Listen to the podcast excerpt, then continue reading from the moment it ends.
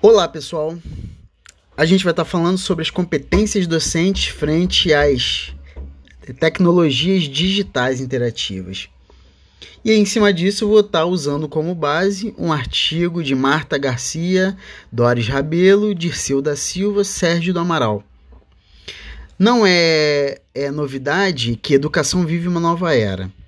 E, e aí o processo de pandemia do novo coronavírus acelerou esse processo de utilização das novas tecnologias na educação, né?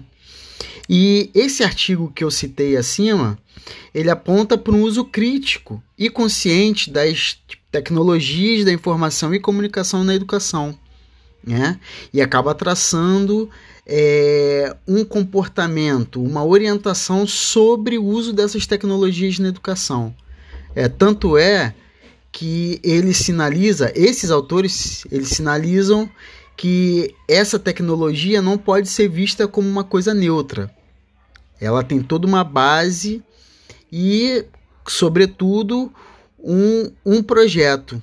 É um projeto que se construa um uso crítico né, dessas tecnologias. Não é meramente um instrumento de ensino, é mais do que isso